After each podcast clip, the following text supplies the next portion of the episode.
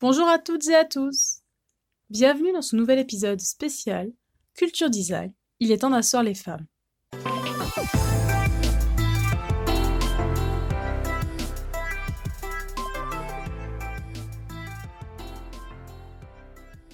Lily Reich, c'est la femme de l'ombre de Miss Van der Rohe. Elle est née en 1885 à Berlin et décède dans cette même ville en 1947. Designer, architecte d'intérieur et artiste textile allemande, elle prendra part au mouvement moderne, au Deutscher Farbung et au Bauhaus. Sa vie professionnelle débute auprès de Elsie Hoppler-Legband, architecte, costumière et styliste, qui l'inspirera pour la suite de sa carrière.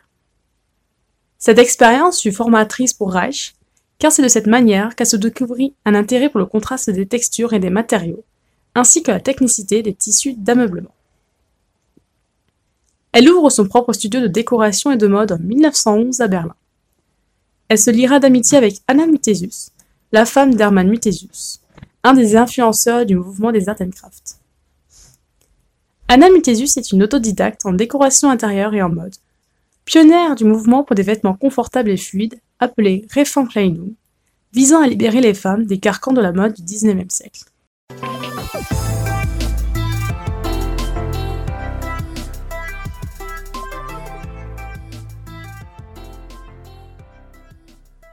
En 1912, elle produit un appartement pour ouvriers, installé dans l'exposition Die Frau in Haus und Beruf, la femme à la maison et au travail, à Berlin. La problématique concernant l'habitat ouvrier, construire des appartements à bas coût, était centrale à cette époque, et ce sont notamment les architectes masculins du mouvement de l'Art nouveau qui se sont penchés sur la question. Et de manière pas du tout étonnante, le projet de Reich fut sévèrement critiqué par Paul Westein, critique d'art dans le magazine Das Kunstgewerbeblatt. La proposition de Reich était la moins coûteuse en comparaison aux créations de ses homologues masculins. Mais pour Westein, l'appartement était une parfaite illustration de l'incompétence de la femme en architecture, et devrait rester dans le domaine qui leur est assigné, celui de la décoration intérieure.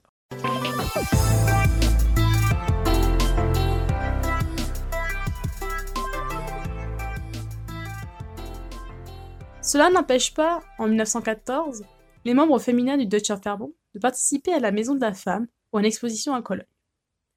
Le comité d'organisation de la Maison de la Femme était présidé par Anna Muthesius, dirigé par Elsie Hopper-Legband et coordonné par Lily Reich.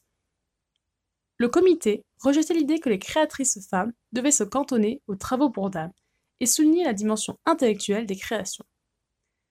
Elles utilisèrent la Maison de la Femme afin de remettre en question l'idée que la créativité était uniquement masculine, et cet organisme suivait les principes du mouvement Nouvelle Objectivité, Neue Zahrlichkeit, basé sur le fonctionnalisme et l'emploi rationnel de nouveaux matériaux de construction mis en avant par le Verbund. Ensuite, Reich rencontre Miss van der Rohe quelque temps avant l'exposition de Stuttgart en 1924.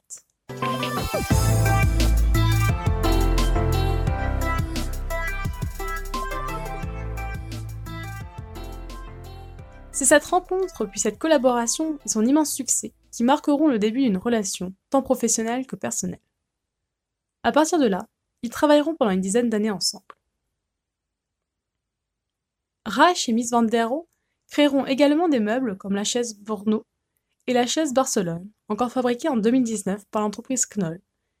Mais le mélier dessiné par Reich sera désigné par ses initiales LR. En 1931, elle devient la directrice artistique et l'architecte pour la partie allemande de l'exposition Die Wohnung unserer Zeit à Berlin. Sa participation marquera sa plus impressionnante réalisation car elle sera responsable de cinq installations. Les matériaux. L'appartement pour un couple marié, l'appartement de célibataire, maison sur un seul niveau et l'ameublement intérieur. De la forme des attaches métalliques pour les panneaux et les cloisons de verre jusqu'aux meubles conçus exclusivement pour l'exposition, la qualité de ses dessins témoigne de la précision de ses recherches et de son attention au détail. En 1930, Miss Van der Rohe devient le directeur de l'école du design et d'architecture du Bauhaus à Dessau. Lily Reich le rejoint en 1931 et prend la direction des ateliers de tissage, laissés vacantes par Gunther Stolz, et devient aussi la directrice de l'atelier de second œuvre, c'est-à-dire la menuiserie, le métal et la peinture murale.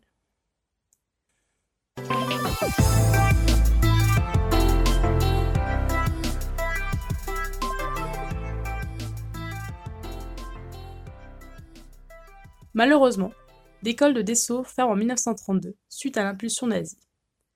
Lily Reich sera celle qui sauvera les archives de Miss Van der Rohe de la destruction pendant la Seconde Guerre mondiale, époque où le pouvoir nazi la détourne de tout succès.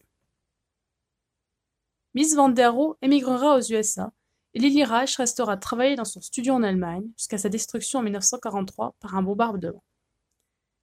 Ensuite, elle sera réquisitionnée par le service du travail obligatoire jusqu'en 1945. Après la guerre, elle donnera des cours de décoration intérieure et de théorie en architecture à l'Université des Arts de Berlin jusqu'à son décès.